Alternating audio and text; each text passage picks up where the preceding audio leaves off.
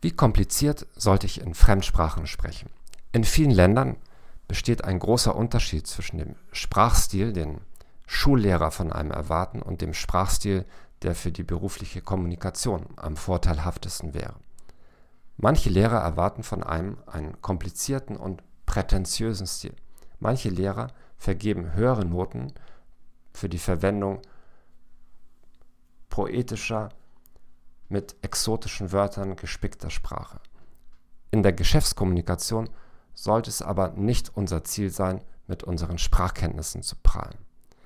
Unser Ziel sollte es sein, möglichst genau verstanden zu werden. Je einfacher und unkomplizierter unsere Sprache ist, desto besser. Wenn Sie mit jemandem sprechen, überlegen Sie immer, ob Ihr Gegenüber höchstwahrscheinlich alle Ihre Wörter und Ausdrücke versteht oder nicht.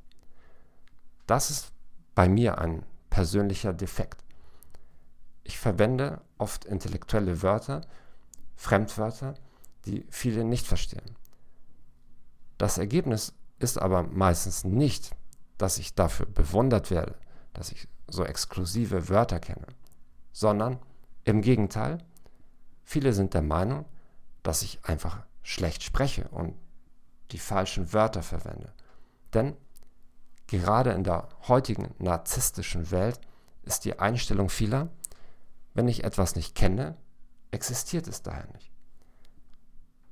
Von daher kann eine sehr anspruchsvolle Sprache oft den gegenteiligen Eindruck erwecken, nämlich dass sie ein inkompetenter Sprecher sind.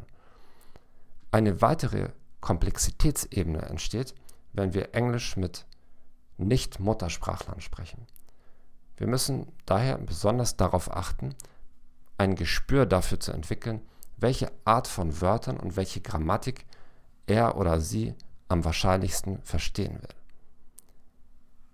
Meinen Schülern empfehle ich oft, Listen mit seltenen Wörtern zu erstellen und unter Muttersprachlern oder Nicht-Muttersprachlern eine informelle Umfrage durchzuführen, um so ein Gefühl dafür zu bekommen, wie viel Prozent dieser Wörter wirklich bekannt sind.